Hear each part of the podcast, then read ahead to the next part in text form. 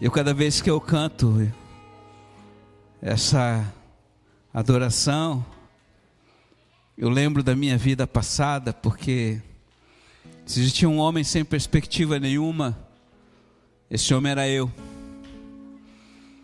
Que havia um homem que empurrava a vida com a barriga e não tinha plano e não tinha objetivo, embora sonhasse muito, mas sonhos que se tornavam que eram apenas ilusões. Este era eu. Até o dia bendito que o rei me alcançou ali na rua de trás, uh, a uma quadra daqui. O dia que eu tive a convicção de que ele tinha entrado na minha vida, no meu coração.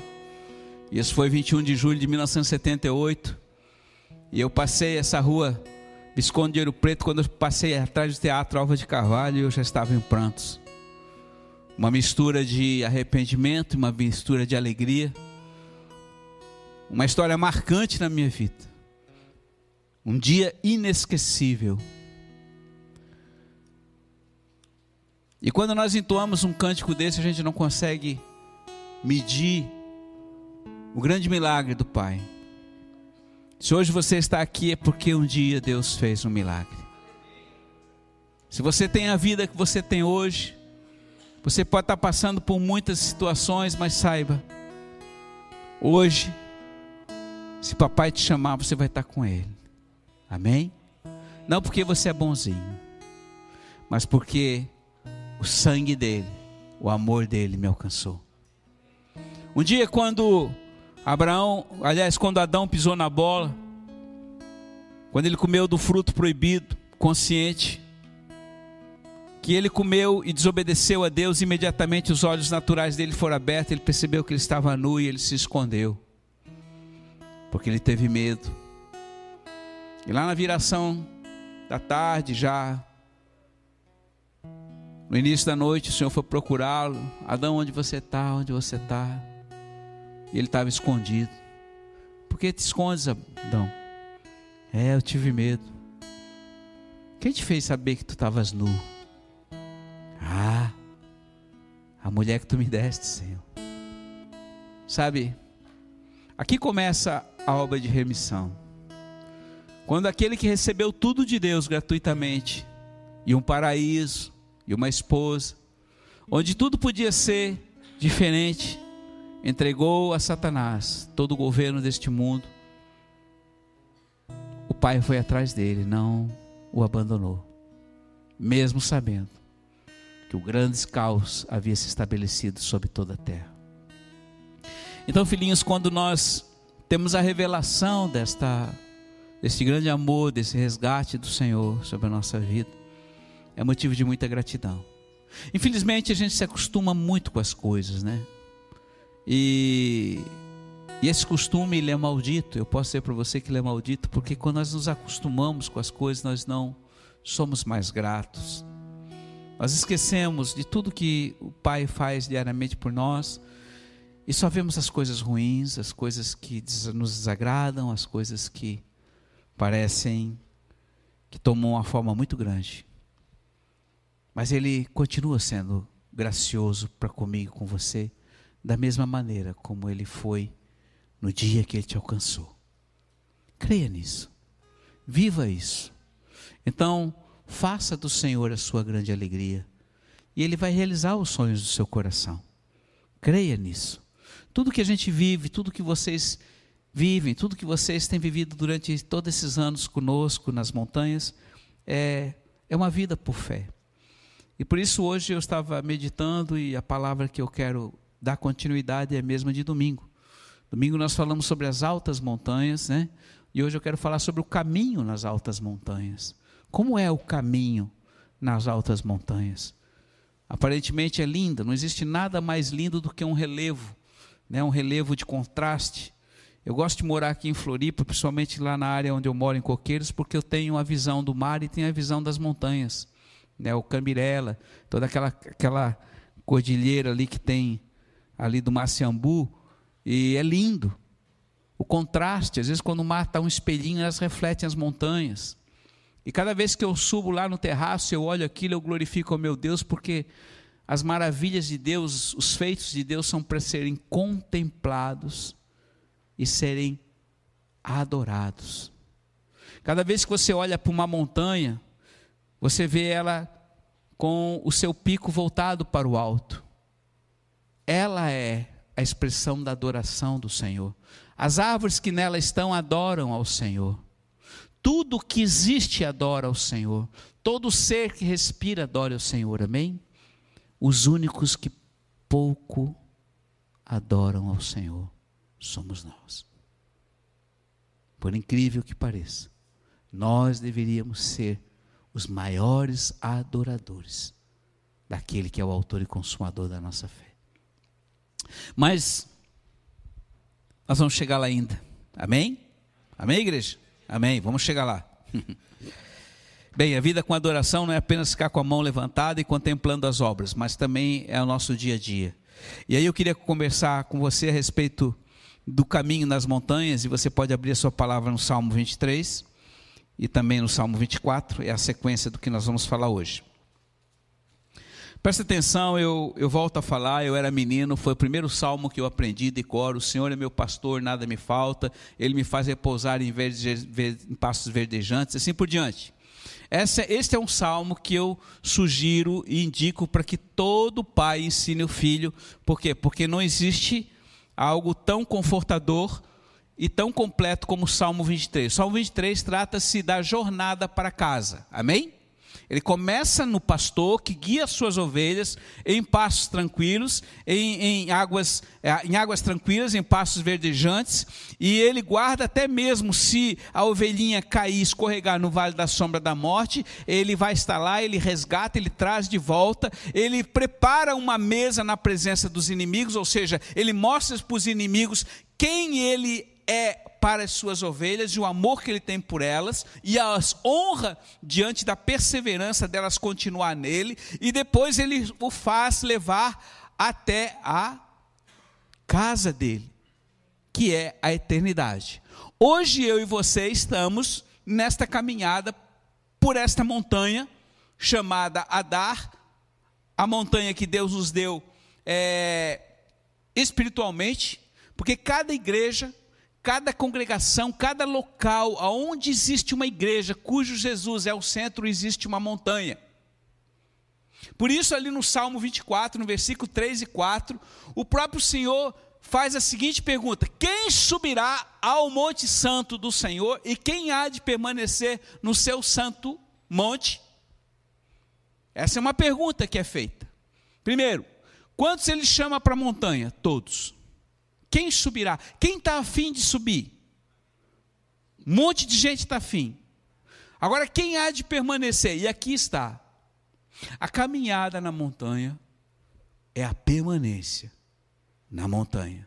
A vida na montanha não é fácil.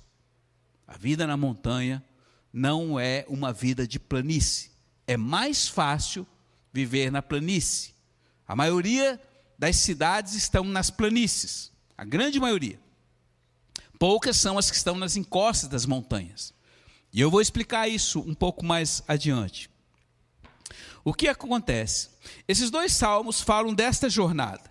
É, é, é, é, bom que você não apenas tenha ele decorado, porque ele pode se tornar apenas uma, uma reza. Ou seja, o Senhor é meu pastor, nada me faltará. Ele faz. Não. Medita sobre cada palavra desse Salmo 23. Ele é o teu pastor? Qual é a promessa dele para a sua vida? Nada?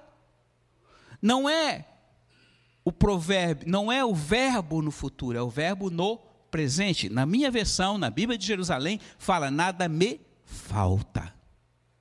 Aí eu pergunto para você: está faltando alguma coisa? Sim, pastor.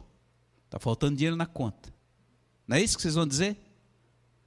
Mas eu tô, pergunto para você: isso é o que você precisa, o que você deseja. Concordo com você. Mas tem te faltado alimentação? Tem te faltado vestuário? Tem te faltado casa? Alguém aqui está carente dessas três coisas? Sim ou não? Você que me assiste? Não. Eu acredito que não. Se está faltando, tem coisa errada.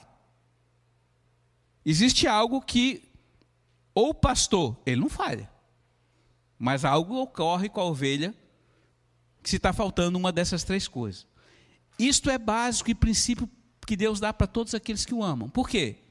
Porque assim como ele sustenta o passarinho, sustenta o corvo, sustenta o animal e até a florzinha que nasce no campo, ele também sustenta os céus, amém? É promessa. Agora, eu tenho uma roupa que eu gostaria de ter, um carro que eu gostaria de ter, ou ter mais recursos, bom, eu posso, se eu orar, buscar, viver, estar em unidade com Ele, Ele vai me fazer, e muitas vezes vai dar no momento certo, não no momento que eu quero. Mas a promessa é nada falta.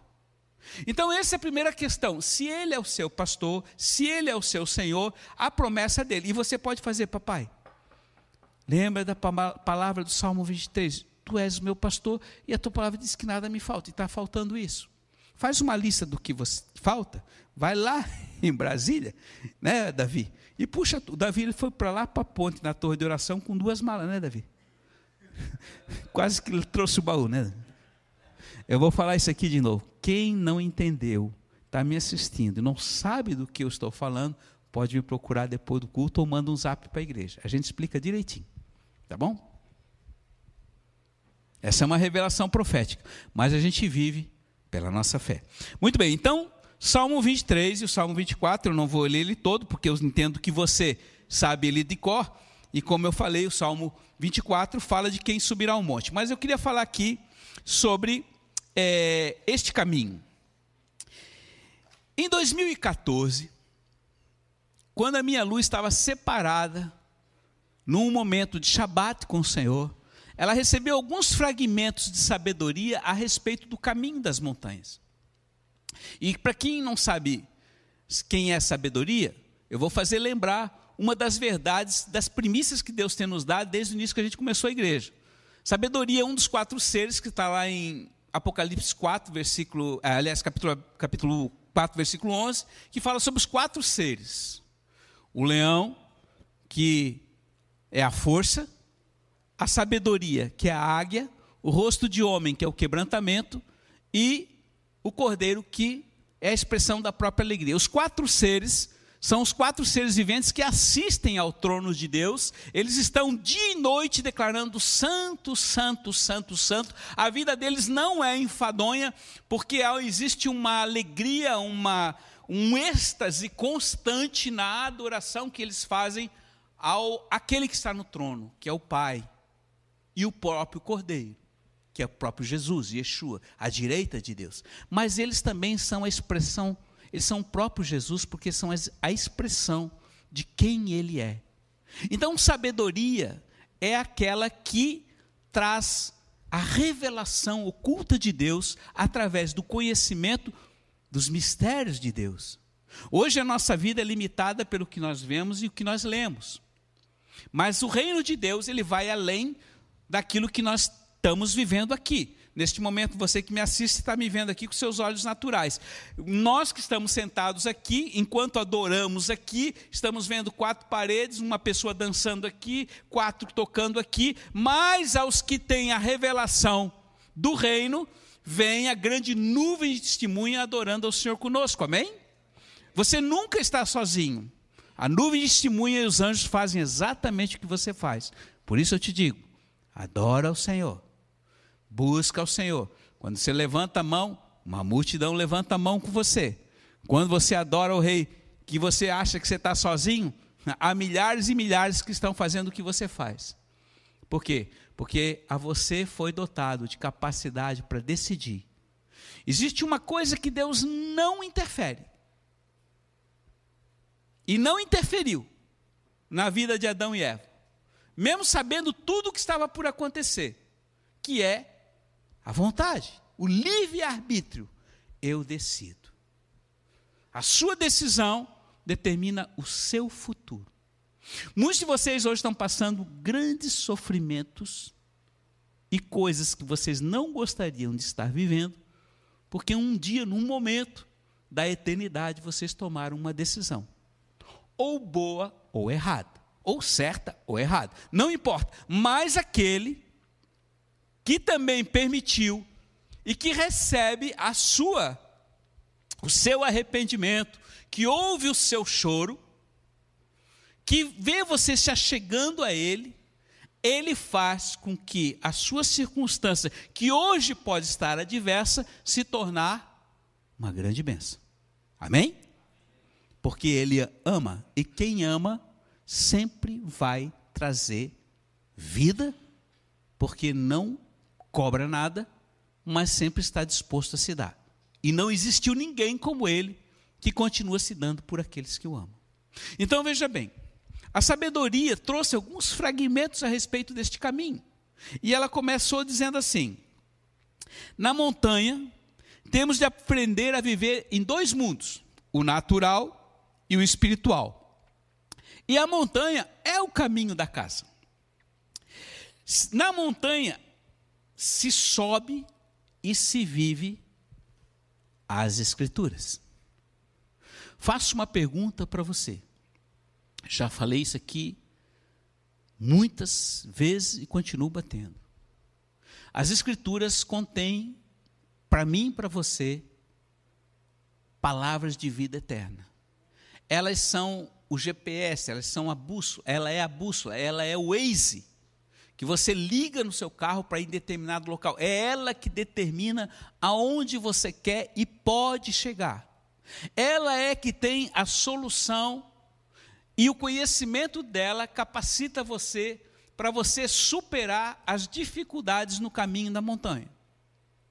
Porque o caminho da montanha tem pedra, tem nevoeiro, tem frio. E quanto mais alto você vai subindo, vai faltando também oxigênio. Ora, o oxigênio é vital para a nossa vida, sim ou não? Quando você está aqui a nível do mar, o nível de oxigênio, de saturação de oxigênio é 21%. Quando você está no hospital, como é o caso da nossa Aninha, que nesse momento está lá na UTI com oxigênio, é aumentado aquele nível de oxigênio para que ela receba mais vida. Amém? Mas quando você começa a subir a montanha, se você chegar a 3.600 metros neste nível do mar, acima do nível do mar, esta, esta, esse nível de oxigenação na atmosfera cai para 40%. E aí começa algumas, você começa a ter algumas alterações no seu corpo. E eu lembro que um dia nós chegamos na Bolívia e a Bolívia está 3.500, é, está mais ou menos nessa, nessa, acho que nessa altitude, e foi muito interessante porque é, logo que a gente chegou, estava com meu sogro, com a minha sogra, que abriu a porta do avião, a minha sogra chegou no, na porta do avião, ela quase desmaiou. E aí pegaram a cadeira de roda, levaram. Mas não foi só ela, teve um grande, uns caras grandes lá que, que, que baquearam. Por quê? Porque quando cai o nível de oxigenação, o nosso corpo reage. O, o coração começa a ficar acelerado para compensar a oxigenação. E você, à medida que você vai subindo, por exemplo, acima de 5.600 metros, para aquele que escala montanhas altas, a, a, a, a frequência cardíaca chega a 140 batidas por minuto. Ou seja, o cara já está a ponto de infartar. Vocês estão entendendo? O sangue, por não receber o oxigênio suficiente, ele engrossa. Ou seja, aumenta o nível de hemoglobina. Não entendo muitas dessas coisas. Mas eu sempre me interessei por escaladores. Porque Deus ama os alpinistas. Às vezes você pode achar que o alpinismo é uma coisa, pô, o cara é louco, o cara. É que ele dá a vida por algo que ele vai superar o seu próprio limite. Desde que começaram em 53 a escalar o Everest, 311 pessoas morreram, aproximadamente, mais de 300 morreram. Por quê? Por exaustão, por fadiga, mas principalmente por duas coisas que existem nas altas montanhas acima da zona da morte, acima de 7.500 metros. Irmãos, pensem, você estando a 7.500 metros de altitude, as temperaturas já estão negativas. Para cada dois, para cada 300 metros, a temperatura diminui 2 graus. Cada mil pés, 2 graus. Você vai subindo, 2 graus a menos. Então você verifica o nível de temperatura, aliado ao vento, ao frio, à hipotermia. Não são poucos os que perdem as pontas dos dedos, dos pés, das mãos, porque queima, dá cangrena. Não são poucos que chegam nessa, nessa altitude, eles ficam delirando, eles começam a falar sozinho, eles tiram a roupa, eles, eles não sabem mais o que estão fazendo.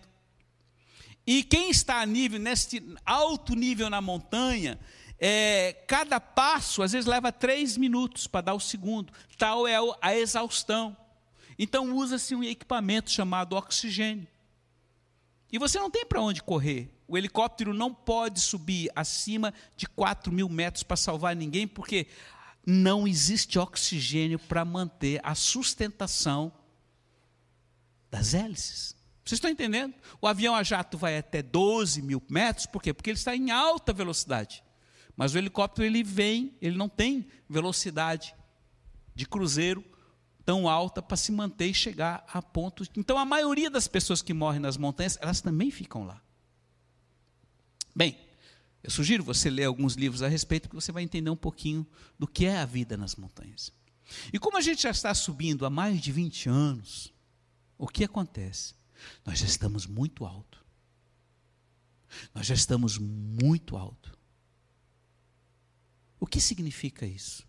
Significa que quanto maior a altitude, maior é a dificuldade, maior é o nível de oxigênio maior é a dependência que eu tenho dos equipamentos que Deus me dá para mim sobreviver nas montanhas. Então, conhecer, presta atenção, conhecer e viver as Escrituras, para nós, nação dos montes, ela é questão de vida ou morte. Quem não vive as Escrituras vai viver na carne. E não há como viver na carne numa altitude dessa sem o equipamento. Vocês estão entendendo? Que o que a gente está falando é sério. Por isso Deus tem nos levado a lugares, muitos lugares deste planeta. Nós já pisamos em mais de 150 nações, fora as quantidades que já tivemos em, nas mesmas, para fazer coisas que eles nos têm pedido, por quê? Porque eles têm, ele tem visto, e eu falo isso com muita humildade, a obediência de um povo que não retrocede diante do desafio da montanha. E quem faz parte desta montanha? Eu e você. Todo aquele que se achegou. Tem alguns que estão começando a chegar. Muitos olham e veem o que nós fazemos, olham para cima e querem, desejam, mas não têm coragem. Porque para chegar num alto monte, você precisa ter a coragem de superar o próprio limite. Não é fácil. Quando subiram o Sinai aqui? Foi fácil, pastor disso? Pastor Nino, foi fácil? Vocês tiveram que subir à noite. Enfim, e o Sinai estava quanto? 2,700, né? Acho que é isso, não lembro exatamente aqui. Mas o que, que eu quero colocar para vocês? O caminho na montanha não é um caminho fácil. E ele exige muito esforço. Esforço que muitas vezes vai além do limite, e ou seja, é desesperador que muitas vezes o Senhor nos faz chegar à beira da morte. Por isso é chamada zona da morte. Acima de 7 mil metros é zona de morte. Raro, muito raro, o alpinista que chega hoje na ponta do Everest e sem oxigênio. Só que também para ele chegar a esse nível, ele tem que ter ficado no mínimo 20 dias na base, vai subindo e vai se acostumando para ele poder chegar nessa circunstância. Porque lá em cima o ar é rarefeito, 11%. Cara, o que, que tu respira com 11%? Nada. Alguns conseguem, mas a maioria morre aonde? Na volta. Por que, que o alpinista morre na volta? Porque ele uh, relaxou. Enquanto ele está com alvo e objetivo, ele chega lá. O que eu quero dizer para você hoje, filho? Não são poucas as pessoas que chegam na metade do caminho e desistem. Você pode ficar na metade do caminho. Você pode ficar em algum dos patamares da montanha. Nós temos vários patamares. É bom onde você está. Cada verdade da palavra é bom. Você pode ficar. Mas aos sábios Os que querem mais, os que desejam mais, vão para lugares mais altos, amém? Por isso o Senhor nos deu essas instruções e ele continua dizendo aqui: na montanha temos que aprender a viver nesses dois mundos, o natural e o espiritual. Na montanha se sobe e se vive as escrituras. Elas são vivas para os que habitam nas montanhas. É, a Bíblia é o alimento que sustenta o povo nos montes. Nela está o arsenal de armamento para as batalhas. Saber a palavra, conhecer a palavra e vivê-la é questão de vida ou morte. Amém, igreja? Por isso você não pode ser um crente meia-boca.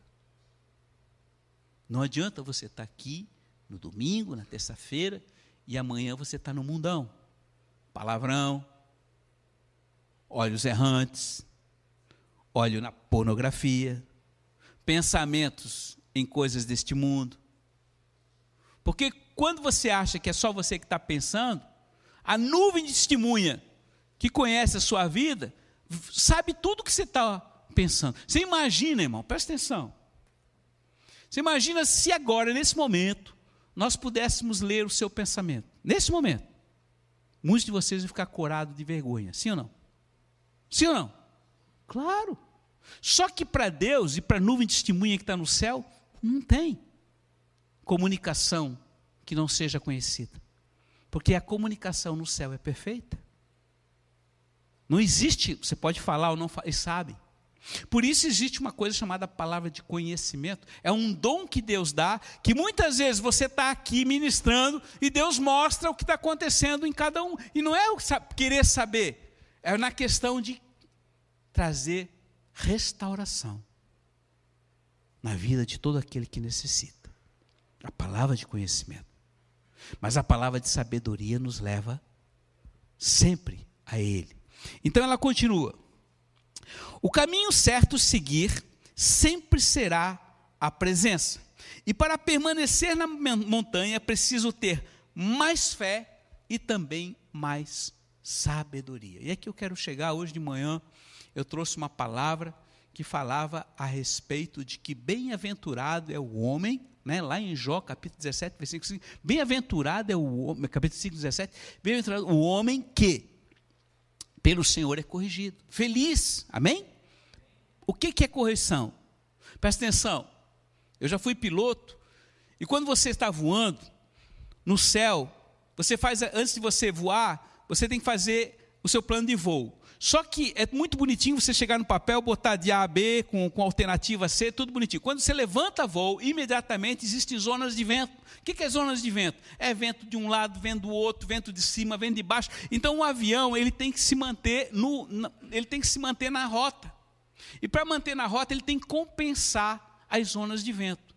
Ora, se eu estou indo de A para B e o vento vem de través do lado direito, o que acontece? Ele vai jogar o nariz para o lado esquerdo. Quando eu chegar depois de uma hora no determinado local, eu vou estar milhas de distância. Vocês estão entendendo? Então, quando o vento vem desse lado, eu tenho que corrigir a proa. Então, muitas vezes eu tenho que voar assim, para que ele não saia da rota. De repente, o vento inverte, ele tem que virar assim. De repente, ele é de frente, de repente, ele é de cauda. Vocês estão entendendo? Assim também é a vida nas montanhas. A correção da proa, ela é estabelecida através de quem? Do piloto. Quem conduz a vida de você? O Senhor. E ele assim, feliz é o homem que se deixa ser corrigido. E lá em Hebreus, a palavra fala que Deus nos corrige como filhos. E se nós não deixarmos nos sermos corrigidos como filhos, nós não somos filhos, nós somos bastardos. Porque o filho obedece ao pai. E conhece e sabe que o pai tem experiência e vai seguir os princípios do pai. Mas o bastardo faz do jeito que ele quer. E no final ele vai dar mal. Então essa correção para nós muitas vezes é dolorida, e eu quero dizer para vocês, não é fácil. Eu quando era menino apanhei muito meu pai. Hoje não se pode mais usar varinha, mas eu não levava só varinha, era cinta, era tudo. Mas glória a Deus por isso, eu acho até que eu apanhei pouco. Porque a criança não tem discernimento. Eu não estou falando de espancar, coisa assim, falo disciplina com amor. Mas nossos pais nos corrigem para que nós tivéssemos caráter, vida e princípios em Deus, amém? Hoje nós temos uma geração de pessoas que fazem o que querem e não conhecem autoridade. Existe uma crise hoje no mundo de autoridade, por quê? porque cada um faz o que quer, do jeito que quer e anda pelo, pela sensação da sua carne. E aí vocês estão vendo o que está acontecendo. E vai ficar cada dia pior. Mas não importa. Eu quero voltar aqui à questão. É uma grande bênção nós sermos corrigidos pelo Senhor. E na, no caminho da montanha, nós também precisamos de correção. Por quê? Porque se você se perde na trilha, você dificilmente se acha. Uma época que eu fui fazer uma. Há muitos anos atrás, antes da gente subir o Cambirela e ter aquela experiência que a gente teve lá em cima com a própria águia, né, com a própria sabedoria, 2008, se eu não me engano, eu fiz uma, um reconhecimento lá, com um irmão que já não está mais aqui conosco, mas na descida, às 5 horas da tarde, quando eu comecei a descer da montanha, eu me perdi na trilha. E me perdi. E começou a anoitecer.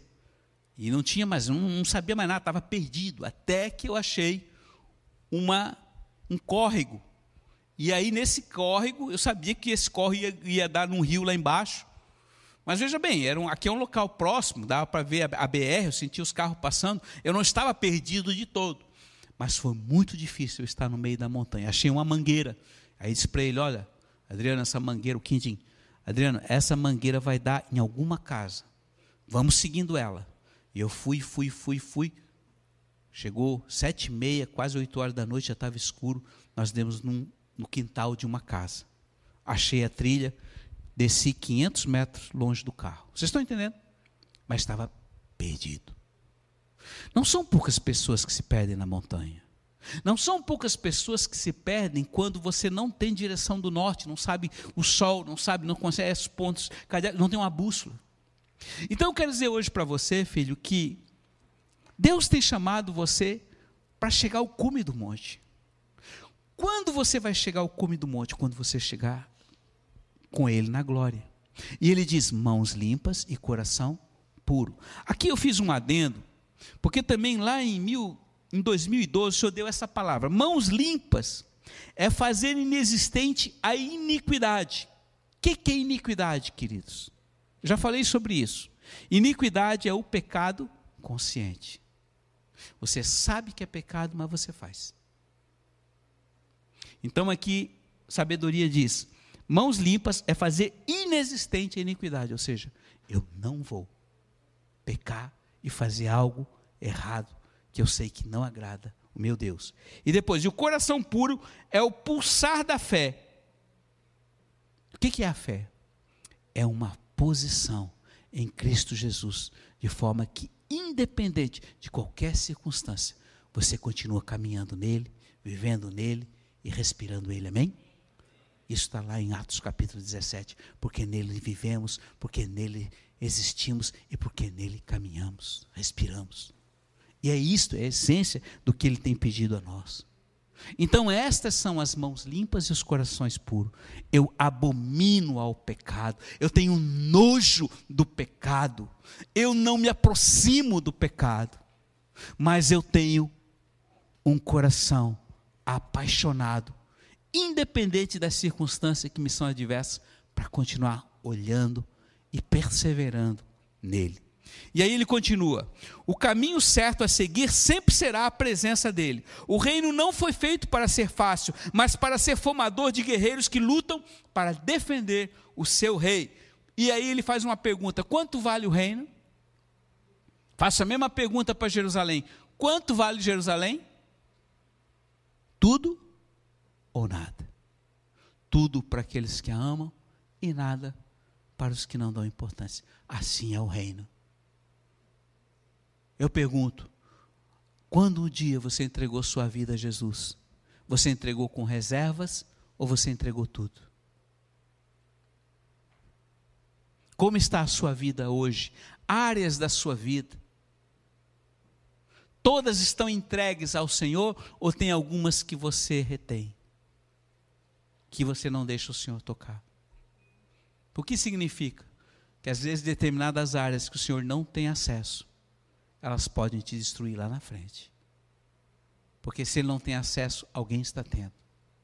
E se não é o Senhor, pode ser a sua carne, você mesmo, ou pior, o próprio inimigo de Deus. Então, filhinhos, o que acontece?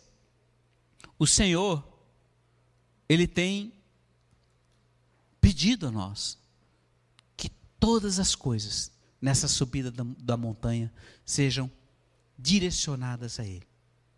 As ferramentas, que são as Escrituras e a própria fé que nós vivemos através dela, vão realmente nos fazer chegar em lugares altos. E o que Deus tem preparado para aqueles que o amam, Ele diz: nem olhos viram, nem ouvidos ouviram, e nem jamais penetrou em coração humano o que eu tenho preparado para aqueles que me amam. E aí ele continua dizendo assim: não existe coincidência para os que vivem no caminho das montanhas, mas sim encontros divinos. O mestre dos mestres ama responder às nossas perguntas. Ele é o caminho. Siga este caminho e torne-se discípulo dele. Conheça o Senhor, seja conhecido por ele e tenha a revelação de que você precisa conhecê-lo na intimidade tenha encontros divinos com Ele e receba direto do Pai. Amém? Cara, de tudo que você pode fazer no reino de Deus, o mais importante é você ser íntimo dele. O mais nobre, você receber direto dele. Por isso, nós, como pastores hoje, das montanhas, nós não tornamos nenhum de vocês dependente de nós. Nenhum. Porque se eu fizer, ou qualquer pastor fizer você dependente dele, você vai cair a hora que ele cair. Porque ninguém é infalível. Mas a função nossa como pastor é fazer com que cada ovelha dependa do Supremo Pastor e receba do Supremo Pastor. Como cada ovelha tem revelação de que não pode andar sozinha e precisa de instrução, ela busca a direção do seu pastor. Mas não depende do seu pastor. Vocês estão entendendo? Porque muitos locais as pessoas têm feito com que as ovelhas dependam de si. E isto não é princípio dele. Porque ele ama e ele deu a vida. E nós hoje damos a vida por vocês para que vocês dependam única e exclusivamente dele. Vocês estão entendendo? Que isso fique bem claro. Por isso, eu volto a dizer, vocês das montanhas, vocês são livres. Não existe cobrança sobre a vida de vocês. Porque papai não cobra nada de ninguém, mas ele convida, vem. Os sábios, os inteligentes, os que entendem a liberdade, vêm e recebem do melhor que ele tem. Vocês estão entendendo? Então, esse é um princípio que ele tem nos dado. É algo muito, muito voluntário. E ele continua dizendo assim: ó, uh, conheça o Senhor, seja conhecido por ele, tenha a revelação que você precisa conhecer na intimidade. A noiva deve receber direto do noivo, direto do papai. Siga o caminho e tenha encontros divinos com ele. Receba direto do pai. Hoje é difícil encontrar uma igreja que queira ser discípula verdadeira do Senhor e caminhar nele. Todos querem saber sobre si, saber como obter graça, bênção e benefícios, ou como se tornar próspero e reconhecido. É uma verdade, sim ou não? É. Um monte de gente está atrás disso. Coach, não é isso? É, pessoas que dão um up na vida, que produzem resultado. Isso não é igreja, isso é empresa. Igreja é família, onde todos vivem unidos, desde o maior até o menor, no mesmo amor que é Jesus. Amém? Que ninguém é desprezado, que todos são amados, que se um sofre, todos sofrem, que nem um corpo. Dedão doeu, tá todo o tempo todo o olho no dedo do dedão porque eu machuquei o dedo. Não é isso? Não é isso, Ronaldo? Ronaldo está aqui com o coração na Ana lá. Por quê? Porque são um. A dor dele não é física, a dor dele é de alma. E nós sofremos com ele, por quê? Porque enquanto a nossa Aninha não sair, estiver totalmente aqui glorificando a Deus, nós não ficamos tranquilos, amém? Porque ela faz parte da nossa vida.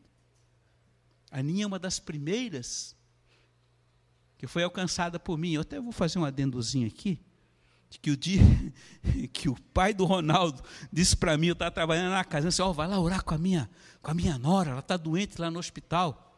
Era 10 horas da manhã. Eu fui lá, ainda não consegui entrar direito. Ela estava numa maca no corredor, não queria me deixar. disse, não, mas eu sou pastor, eu quero orar com uma moça aqui. Aí eu cheguei lá, ela ficou meio assustada, não me conhecia, eu orei com ela. Só que quem recebeu Jesus não foi a Aninha. Foi uma velhinha, Dona Maria, que estava ali, que ela me viu orando, disse, ora por mim, moço, ora por mim. E quando eu orei, a presença de Deus veio, aquela velhinha recebeu Jesus, provavelmente ela já deve estar no Senhor. Ela já era muito velhinha. Aí voltei e disse assim, Oswaldo, acho que a tua, tua nora não quer nada com o Senhor, não. Mas eu orei com ela. Mas passou um tempo, né, Ronaldo? Passou um tempo, era aniversário não sei de quem, lá na casa do seu Oswaldo. Hã? Ah, da Jéssica. E aí, aí da Jéssica do Nino, dois. Aí eu estava lá, era aniversário, você vem cá, falei de Jesus para ele, subiram os dois lá em cima, o Ronaldo, paz, meu, Ronaldo em menos de um minuto aceitou Jesus como Senhor. Está aqui até hoje, quantos anos, Ronaldo? 20. Irmãos, vocês estão entendendo? O que Deus faz é uma escolha. Eu escolho. A Ana não recebeu na hora. Eu fui lá orar com ela, mas o plano de Deus era para encontrar a Dona Maria, que já estava sem ele e não conhecia, e ela deve estar na glória hoje. E um dia eu vou encontrar com ela e ô oh, pastor, aquele dia. Vocês estão entendendo? Irmãos, não percam a oportunidade.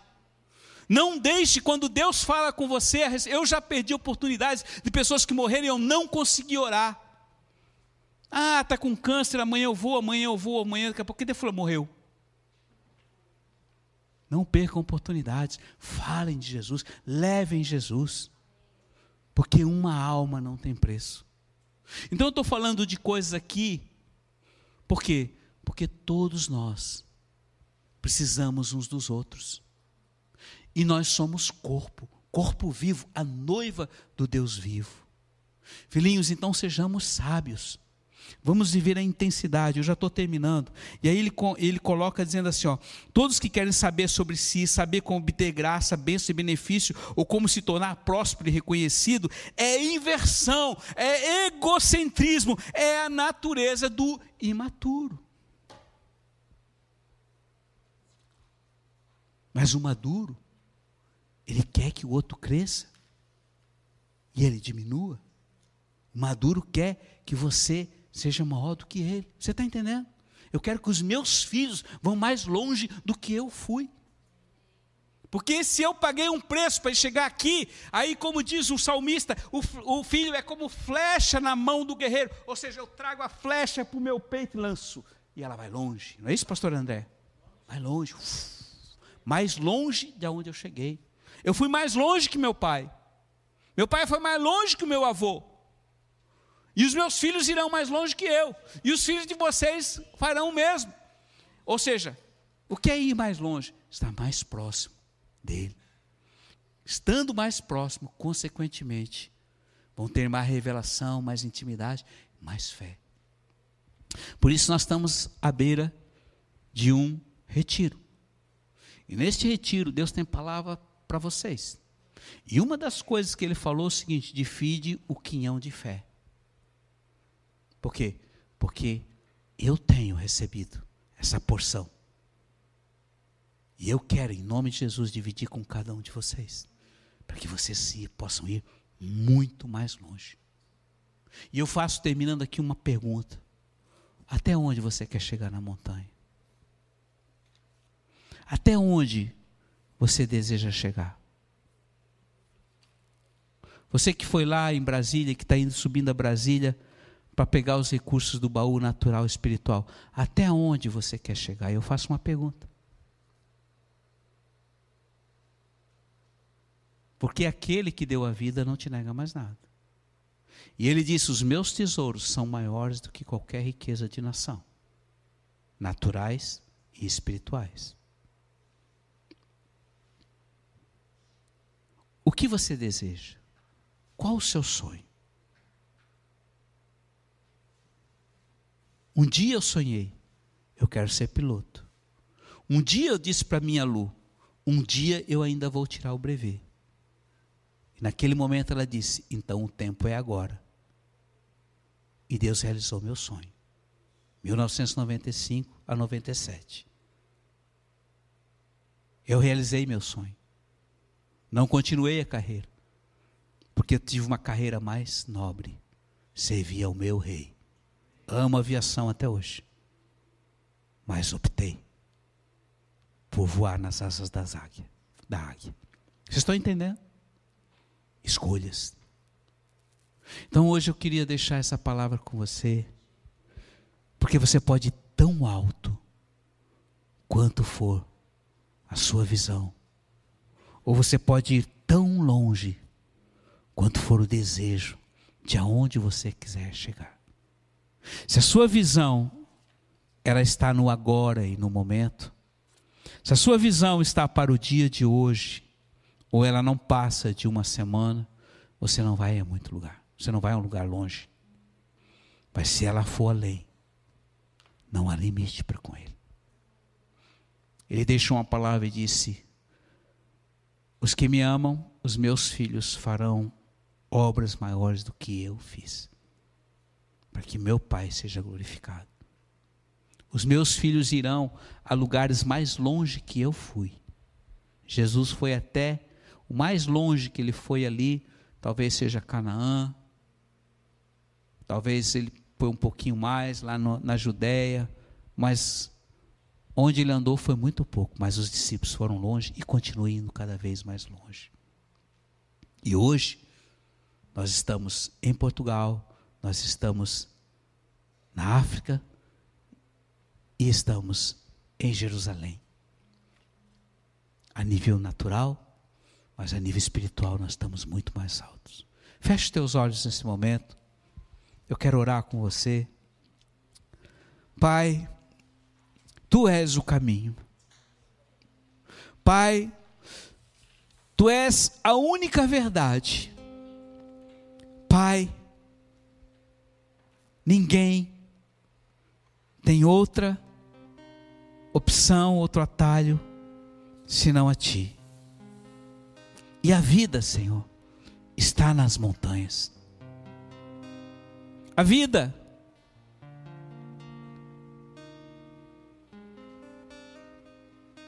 é essencialmente a ferida restaurada, vivificada nas altas montanhas perto de ti. Hoje aqui temos poucos e raros alpinistas. Mas eu estou profetizando, Senhor, que Tu levará esses que aqui estão me ouvindo e os que ainda estão na planície no vale a tomar uma decisão de subir mais alto. Eu abençoo para que o coração desta noiva não se conforme com o dia que se chama hoje, mas busque intensamente o caminho para chegar mais próximo de ti. Por isso, neste momento, eu estou abençoando cada vida, cada coração, para que continue neste caminho e chegue até a eternidade. Gera, Pai, essa paixão, gera esta fome, gera esta sede. Porque a mim me deste o desejo de uma saga, de subir esta montanha e ir até o fim. E aquilo que eu tenho recebido de ti, eu reparto com eles nessa noite, Pai, para a tua glória e para a tua honra. Vamos adorar o Senhor. Você pode sair do seu lugar, você pode vir para frente. Você pode subir esta montanha. Ela é sua, ela é nossa.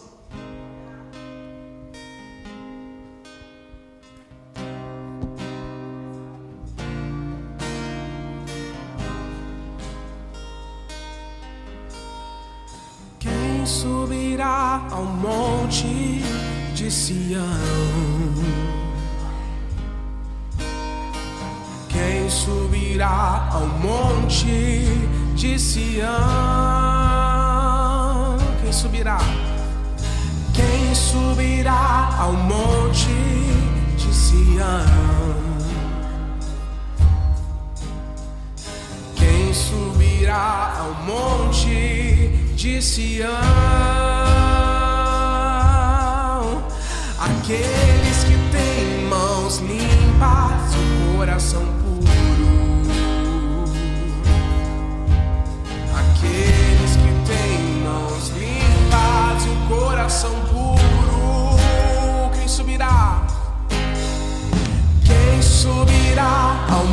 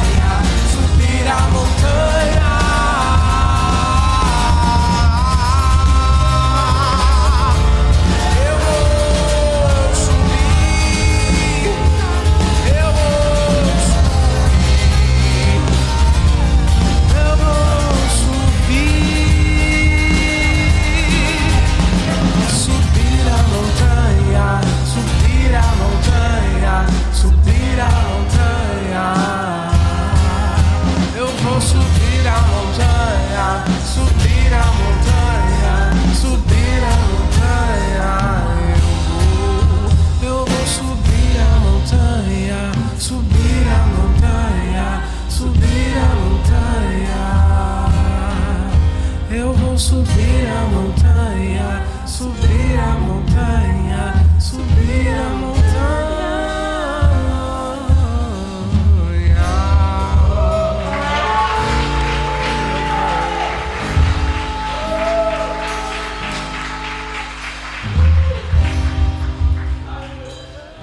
Boa noite, chegamos ao fim do nosso culto, também dessa transmissão a você que está assistindo pelo YouTube. Quero te lembrar e te convidar que neste sábado, aqui em Florianópolis, haverá lançamento de livro da editora O Verbo. Então esteja conosco aqui às 19 horas presencialmente. Vai ser o pastor da Igreja Quadrangular de Jovens. Ele escreveu um livro conosco, com a nossa editora, e ele estará aqui ministrando. Então venha e também, se você quiser, assista às 19 horas também haverá transmissão. E domingo haverá culto em todas as nossas sedes. E aqui em Florianópolis, às 19 horas, transmissão e também presencial. Também eu quero te lembrar antes do tchau tchau que hoje é aniversário da Tainá e do Miguel. Geralmente a gente nunca faz o parabéns na transmissão, né? Mas hoje faremos na transmissão o parabéns. Já que os dois louvores estão cantando. Então, por favor, pastor, ora pra gente sobre a vida deles e cantaremos parabéns.